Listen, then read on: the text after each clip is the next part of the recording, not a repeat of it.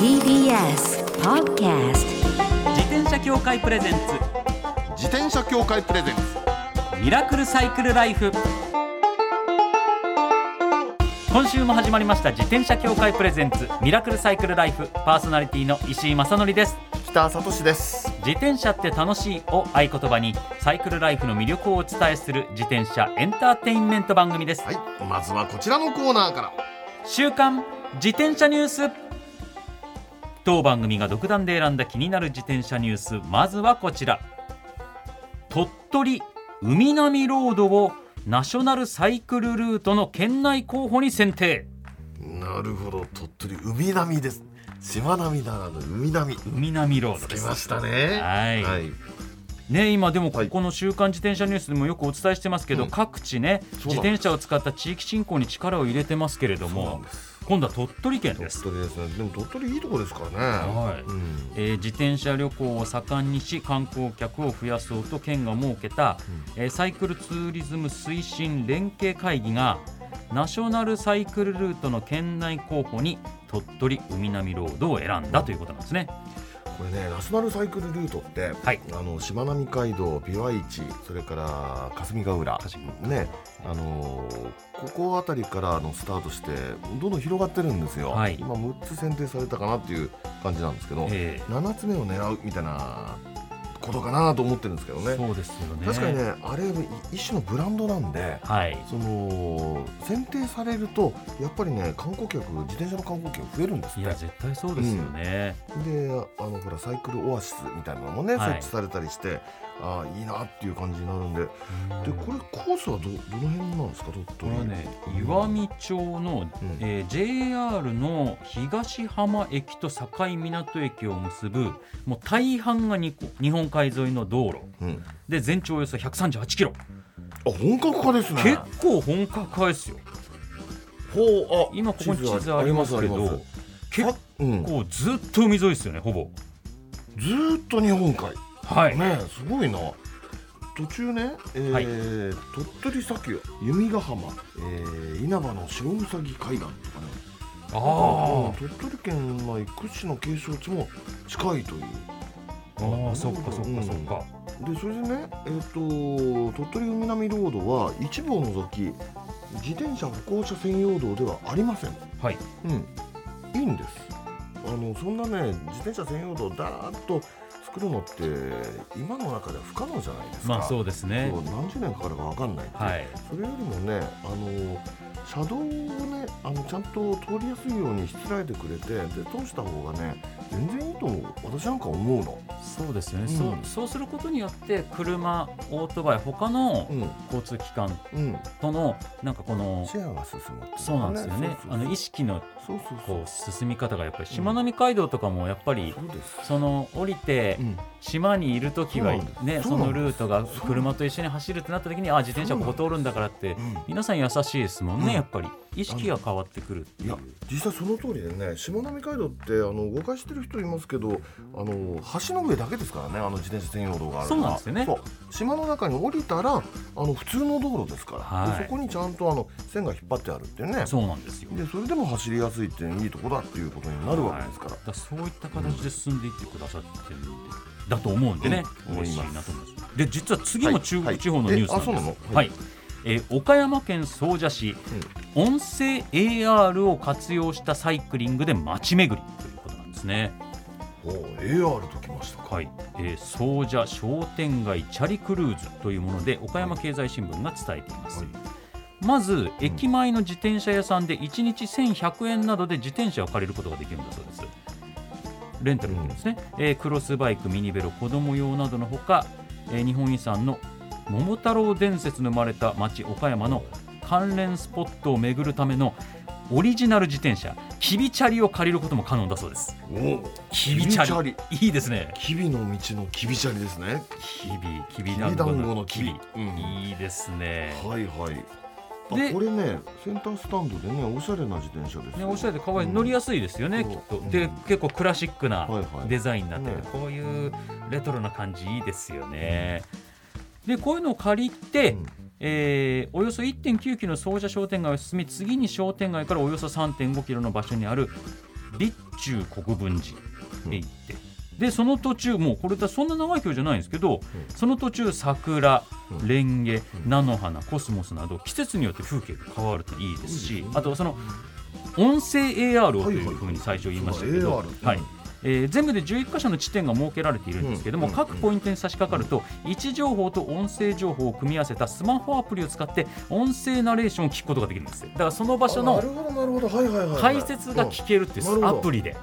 これあれですね博物館とか美術館なんかのはい、音声ガイドみたいなあれみたいな感じですかねそうなんです、ねだからそれへをー自転車で街を巡りながら外でそういう解説を聞いてうん街の歴史とかいろんなことも理解を深めることができるっていういいじゃないですかこれいいですよねこれ今アプリあるからこういったことを取り組みどんどんできるはずなんですよねうんできそうできいやこれからどんどんこういうの進んでほしいななんていうふうに思ってますはそう確かにあれですねあのイヤホンで耳塞いで、えー、自転車持っちゃダメよって いうね、いそれ聞くときは止まってその地点でちゃんと聞いてっていうことですまだねネックスピーカーを使いましょうっていうね、多分うんそのポイントに行かないといけないから止まらないと聞けないんじゃないですかあそうかそうかそういうことねそういう形だと思いますねそうかはいだからバッチリだと思いますなるほど以上週刊自転車ニュースでしたこの後はゲストコーナー先週に引き続き落語家の林家太平さんをお迎えします自転車協会プレゼンツミラクルサイクルライフこの番組は自転車協会の提供でお送りします自転車協会からのお知らせです街ではライト自体がついていない自転車やブレーキをかけてもちゃんと止まらない自転車を多く見かけますこれって安全面から考えるととても怖いですよねそこでみんなが安全な自転車に乗れるよう自転車協会では自転車安全基準を定めましたそしてその基準に適合した自転車にだけ貼られるのが BAA マークなんです自転車活用推進法のベースになっている交通政策基本計画では BAA マーク自転車の普及を推進することも謳われていますつまり BAA マークは国も認めた自転車の安全安心の目印ということですね自転車をお買い求めの際は BAA マークが貼ってあるかぜひチェックしてみてください BAA マーク自転車で交通ルールを守って安全安心なサイクルライフを BAA マークについての詳しい情報は自転車協会 BAA のウェブサイトまでさあゲストコーナーです先週に引き続き落語家の林家太平さんですよろしくお願いいたしますよろしくお願いしますよろしくお願いしますもう先週お伺いしたらもうまさに運命の出会いでロードバイクいやいやいやはいそうでしたね幸せなサイクルライフって感じでなんいやかいいな本当にそう思いますんそうなんはでいすよ、いろいろお伺いしましたけどでも、はいどんな風に乗ってるかって聞いてなかったですねどんな風に乗ってらっしゃいます、今ははい、あの五六年前にちょっとあのマラソン走るきっかけがありまして、はいでそれそうかだらマラソンもあのフルマラソンも挑戦したりしてまして、でそうなんですかはい、で未だに健康のためにはい二三日に一回ぐらいは六キロぐらい走って、はいで今はそのロードバイク買ったので6キロ走ってその直後に15キロから20キロぐらいロードバイクでまた街中走ってで僕はあのトライアスロン、まあ、あの最は後あ水泳がありますよはいね、はいはい泳げないんで最後風呂に入っておしまいっていうミニミニトライアスロンえーそれいいじゃないです最か高の私もやりたいはいめっちゃ気持ちがいいです、最高のトライアスロンですねそれそうではすねはい、走った後の自転車がまた気持ちいいんですよいいですねということは走って例えばはい6キロ走ってうちはいに一旦戻ってそうですで自転車乗ってまた30キロみたいなはあいいいですねいや素晴らしいですね、うんそれいやもう楽しいです楽しくてしょうがないですで前はねあの山手線乗らないといけないところまで、はいもうあっという間にロードバイクだと行けちゃうじゃないですかそうですよそうですね、ぐるっとあっという間に、はいあっという間に15キロ20キロですよね早いですからねロードバイク、本当こう今までママチャリと呼ばれるような普通のは自い転車しか乗ったことないところから、はい急にロードバイク乗ると、こんな楽にこんなところまで行けるのってなりますよ ね。本当にびっくりしますよねなんですかねあれ同じ自転車な のに、はい、えーってなりますよね。なうんりますなりますもんねうんうんこれなんか本当に自分のはい力だったのかしらみたいな、いや本当にそうです不思議な感覚になりますもんね。なります自ね転車なのにっていうねねはいでも57歳でいらっしゃかいらですねますよね。ただ実はですね、はいえっ、と今もう25になる息子がはい中学生の頃に、はいはい。ある日僕にお父さん自転車で京都まで一人で行ってくるって言うんですよ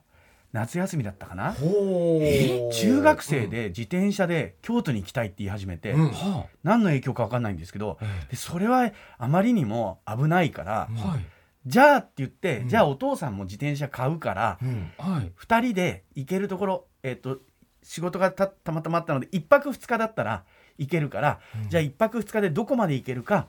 その自転車旅でまずは我慢してよって言ってはいで息子もロードバイクその時買って、うんで僕はおーあのメリダのこうまっすあぐのークロスバイクですねクロスバイクを買ってクロスバイクを買ってで乗って行ったのがまあロングライドっていうか、えー平塚まで行ったんです。おーそれが何も知らなかったから、はいはいあのそれこそ調整とか、うんサドルの高さうとんうんうかん全く知らないんで、あそうかずそうかそうかそうかーっとべったり座ってたらうんもう品川あたりでんお尻がもう全然つけなくあーて、それなんで自転車ってこんな恐ろしい乗り物なんだと思あそれはってもうびっくりしました厳しいっすよねうーん厳しいですねそれはね自分のお尻がこんな痛くなるのかと思って、はいはいはい はいべったりにしちゃうとでやっぱ旅でねクロスバイクで、はいねあのちょっと固めのサドルだと、はいやっぱり痛くなりますよねそれそはうなんねですもうし、うん何日か残りますよねいやもうすごかっ たですでも平塚まで行ったんですか行ったんです子供もそういう夢がありますからね、はいで平塚まで行ったら今度はあそこあの江ノ島とかを見ながら、茅ヶ崎のあたりこうサイクリングロードがあるじゃないですか、あああるかもしれなあいるんですよ、はいはい砂浜のすぐ横に、はいええええええでそれ走ってたらうんこんな気持ちがいいんだと思って、で鎌倉峠越して、うんうん横浜で中華食べて、はいで息子と帰ってきたんですけどなるほどそれがまあロングライドのきっかけっていうかそっか原体験的な原感体じ験で的にはーいやっぱだから自転車へのご縁はずっとあったわけですねあそうですねあったんですねはいそうですねたなだるほどね買うまでのなんかね、はい自分の中でね、うんロードバイクっていう、はいうん行かなかったけれども、はいそのきっかけがまた先週もお話ありましたけど、はい50代半ばになってから漫画を読み始めて「弱虫ペダル」見てっていうそうですそうですそうですねだからニアミスはあったんですよね、んそういうことですね自転車とのニアミスはなるねほどでもやっぱり先週聞いたお話を伺うと、今回、は購入されたロードバイクあまりに運命的で太平さんのために用意されてたかのようなうんいや感じですもんねいね。や本当にそうなんですよはあの僕が行ったお店がうん上野だったんですけど、うん上野でこれだと思って、うんこれ欲しいんですけどって言ったら、はいあの新宿のがあの、お家に近いのに、はいなんで上野まで来てるんですかって言われて、はいはいはいそれもちゃんと調べれば、うん多分新宿に行ってたはずなんですよ、い近いから、らだけどうん上野にいたんですよ、うんで上野じゃないとそのバイクには出会わなかったんですそうかああそう わかりますでしょわかりますよ新宿のショップにはそのロードバイクはないんですよはいはいはいはいあったとしてもサイズが違うからうん諦めてたんですそうですよね不思議わかりますえそれはすごいで,、ですよね上野にも新宿にも、うんはいあの小屋はあるじゃないですか、はいはい寄せは あるじゃないですか、はいはいはい寄せがはねいはい寄せはありますよね、はいはいそれをたまたま上野の方でそうなんですそうですねただねそう困ってんのは、はいあのすぐそのワイズロードの近くに落語協会の事務局があって、僕あの理事がやってるんで、はいあの月に1回理事会があるんですよ、はいで理事会から必ずもうワイズロードにの寄って、はい余計なものいっぱい買っちゃうんですよ。もう今理事会が楽しくてしょうがないです。まあ今日も理事会かと思ってるんですけど、いいですね ワイズロードに行けると思って、なるほ どこれはいやー面白い自転車って、はい、い自転車買ったら終わりだと思ってたら、違いまし違たね。うんですよね違いま細したね。かいもの鍵こういう鍵もあるのかとか、はい、そうですそうですなんか。こういうパーツクリーナーがあったらこっちそうがです綺麗にそうでなんかいろいろ細かいグローブこっちのが手のしびれなくなるんじゃないかとかそういろいろ買っちゃいますよね。買っちゃいます。最近何買いましたサイクルキャップをあキャップはいはいはいはいいやそれれこそ自転車に乗らない人は、うんはいあなんかちっちゃいこうつばがついてて、うんうんつばが小さいおかしな帽子だなって 思ってたんですよ。ね乗るまでは。自分が乗る前はそうそしたらもうかもう可愛い愛しくて、うんうんあのなんかイタリア製の、はいはいはいあの、はいうん絵が描いた牙がこうつばのところに牙が描いてあって可愛らしい絵が。はいはいもうそれに目が止まっちゃって、うんもうそれあの意味もなく、んあの理事会でかぶってた りしてあの今大切な会議しますから失礼しましたすいまいや素晴らしいじゃないいでやすいやかいい。ですねだから今後大変ですよ、ぶはいらり途中下車の旅で、うんどこかで下車されて、自転車屋さんあったら、ふらっと寄っちゃうかもしれないいいですそねうですねあとぶらりは輪行で行きたいですねあー銀行で行きたいですよ ね。いいいじゃな二人で二人でいですかぶらり輪行の旅ぶらりりんぶらり輪行のね旅、自転車持っ行きてたいですよねね。 TBS で企画を立てねばという感じですねあそうですね。そぜうだひそおうだ願いします。もういやでもそう考えるとはい、大平さんのお仕事はそのはい地方に行くことが多いですからね全国いろんなところに行かれるじゃないですはいはかい。それこそ輪行でちょっと持ってくってチそうですねャレンジしても楽しそうですよね。そうなんですそれがですねうんいまだに後輪を外したことがないんですよああそうまあでも確かにね。ちょっとゆちょっとだけ勇気がいるんですよハードル高いですよ。わかり勇ます気いります。ええどうなんですかいや簡単です誰でも簡単だ YouTube って見言いますよてね一生懸命こうはい頭の中でイメージトレーニングしてるんですけどはいはいまだ外す勇気がそれで戻せなくなったっていう怖さですよね。選手はそうなんですよそうでしょねうんそれは怖い。はい確かに。でもなんか慣れると簡単だって言いますよなねり。す戻ります戻りますか戻ります輪行袋にも一度あの、はい行かなくてもしまってみたいっていうおー今思いっきりそういう思いがあるんですよ。あーなるほどそれはね。で街の中ただあの担いで一周してみるとかちょっとちょっと輪行気分を輪行味わって気分だけでもうんそれこそね銀行まで輪行してみようみたいなええ感じでね。近なるくまほどで行ってみるとかはだそう僕は実は大きなロードバイクい、はいで輪行したことはなくて、はい、もうコンパクト折にりですコンもパんクねト。になる折りたたみの自転車ばっかり乗ってるんでだからそれはすごい輪行簡単なんですよ。ああいい羨ましい。こう全国持ってっちゃいますね、地方で撮影うわ羨のましいですこの場合それもあれでありですもんねはい舞台とか、うんあのうんドラマの撮影とかはでいはいなあんかいいですね空き時間とかにしばらくその時間ね。に滞在するその時期滞在するってなったらもう持ってっちゃってうとかわあ羨ましいだから自転車始める前ははいそれこそ地方に行って、はい絶対この辺りに河川敷があるとか、うん陸上競技場があるっていうのが鼻が利くので、そうするとシューズ履いていけばいいだけであもう走ってたんですよだからそうかジョギングはランはされてるもうかはらい、10キロとか15キロ走ってたんです、うんだけど今度やっぱ自転車のあの爽快感を知ると、うんやっぱそれはもう自転車で走りたいって思いがすごい強いですよね。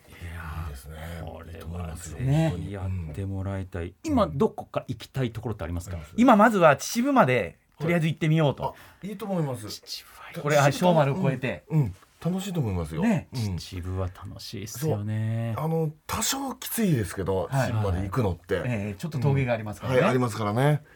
でもなんか秩父はね風景が良くていいですよあそこそうなはんですそうな気んで持すちいいですよねそうそうそうそなんかふるさとに帰るっはてちょっといいじゃないですか、いいですよす自ごく転車でね、うんまはあいそんな遠いところではないけれども、うんでもまあそこをはじめとして、うはいね目標があるって楽しいじゃないとですか、思いますいやすごくいいと思いますぜひぜひやってください、それでもうツールド秩父をね、ねはい復活させてそう復活させていただいてでおそらくねそのうち坂道登るのが好きになりますよ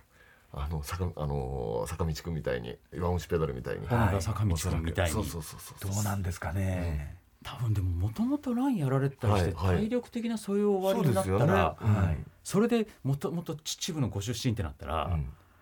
山に愛される男になりそうな感じしますよいやいやいやね。坂の幸せ高いですよこれは本当ですよだ今もダンシング時々やってるんですけど、あやってますはい練習してるんですよ立ちこぎですねはい立ちこぎいやーこれはもう楽しみですよ。オレンジスパイダーですよ。はいいいですねオレンジスパイダーいやこれ髪も伸ばさないといけ なオいレンジスパイダー、 松島先輩のダンシング、独特のダンシングのオレンジ色で。そうそうそうそうそういいですねちょっとあカツラも買わなくちゃあそれですそれですそれで十カ分ツでラす買いますはい、はいはいぜひ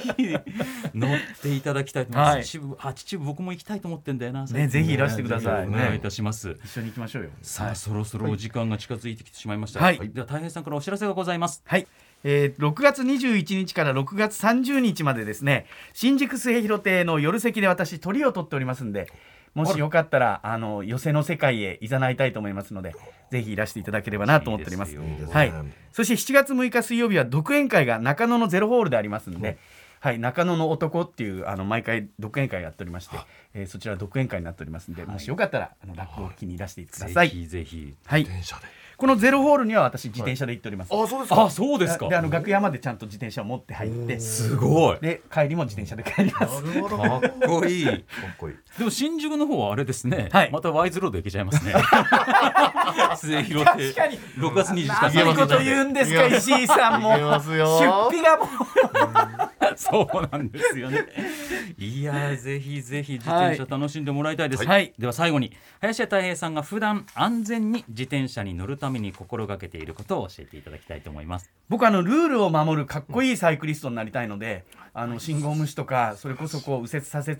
えーそういうところは本当にちゃんとルールを守って乗ることがかっこいい、でそれがやっぱり自動車の人たちにも知れると、あ自転車ってちゃんとしてるやついるなっていうね、そこからこうなんか自転車みんな愛してくれれば、はい自動車も自転車もはい一緒の道路を走る仲良しだっていう風になってもらうと嬉しいですよね。いいですよ。それですねが大事ですよね。はい、大事です。和解を得たりという感じです。はい、ありがとうございまあすり。がとうございました。 2週にわたってありがとうございました。ゲストは林家太平さんでした。またお越しください。ありがとうごあざいました。りがとうございました。最後のコーナーはサイクル大辞典一つの項目をきっかけに自転車トークさまざまな角度からサイクルライフの魅力を発信します、はい今回のテーマは一日走るのにちょうどいい距離ああ、なるほどね。一日走るのにね。これはいろいろありますよね、まあシチュエーションにもよりますけど、はいはいはいはい、石井さんどうですか。僕は基本的に街のポタリングなんああ、で、はいはいはい、そうですよね。実は片道15ぐらいお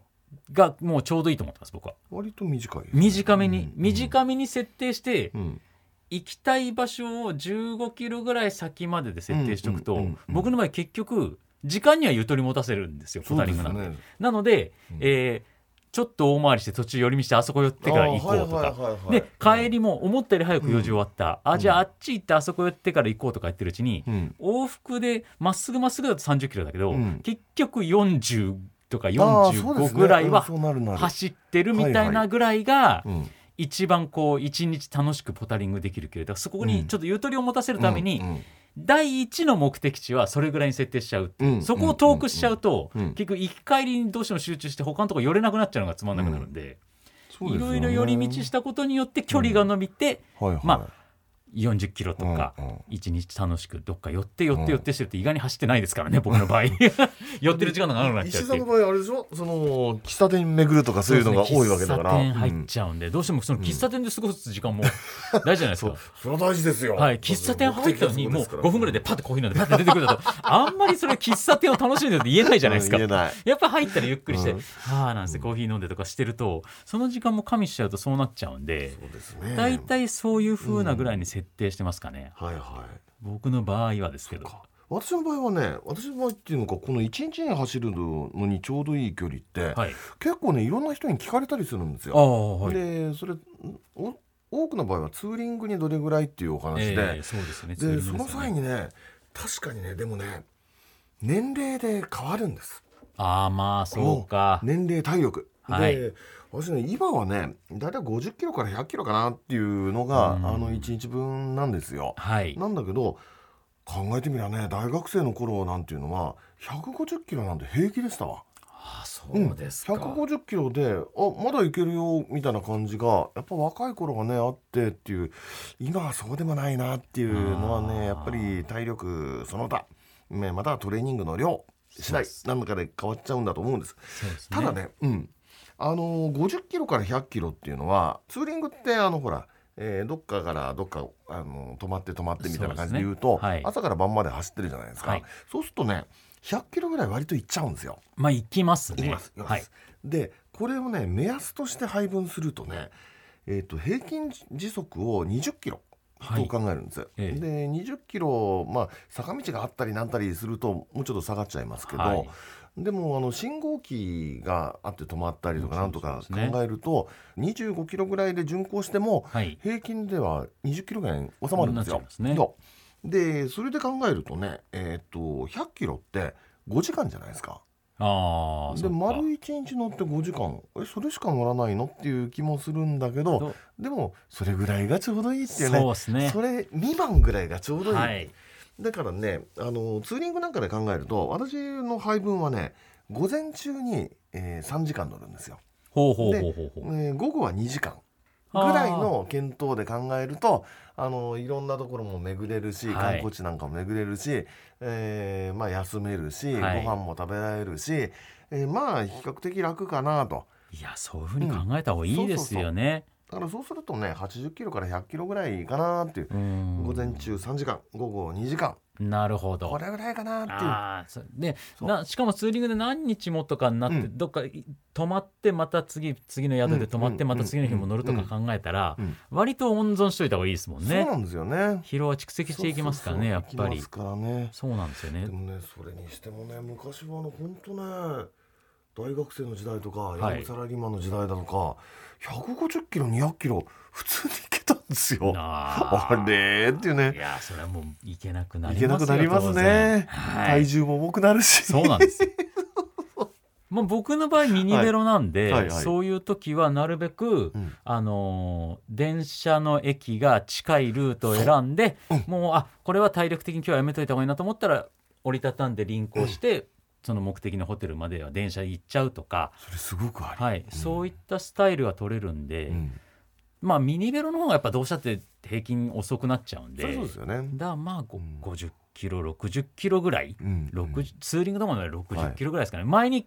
190みた いな2日間はいあはっいたんはでいすけど、それはねきつかったっすやっうんあぱりーミニベロでそれだとそうですねちょっときつかった2で0すキね。ロ100キロはきついですね。はいうんだからそこらロードバイクだ辺な乗る車種とかにもよってとかいはうい感じで楽しんでいただければいいんじゃないかなとそう思いいえばます。昔あのほら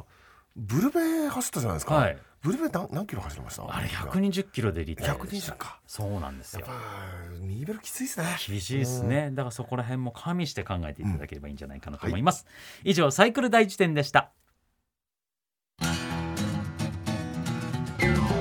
自転車協会からのお知らせですスポーツ用自転車の場合きめ細かいメンテナンスも必要ですねだからしっかりとした技量や知識を持ったスタッフのいるお店でお買い求めいただくことがとても大切なんですそこで誕生したのが SBAA プラスですこの SBAA プラスとは一定の実務経験と十分な技量を持ち自転車協会主催の試験に合格した販売者の方にだけ認定されます今回制度が一部改正になり認定者にスポーツ用自転車安全整備基準に基づいた整備を受けてもらうと SBAA プラスマークを貼ってもらうことができますだから SBAA プラスマークはしっかりとしたメンテナンスを行った安全安心の証と言えます SBAA プラス認定者のいるお店でメンテナンスを受けて快適なサイクルライフをお楽しみください SBAA プラスについての詳しい情報は自転車協会 SBAA ホームページ SBAA-bicycle.com まで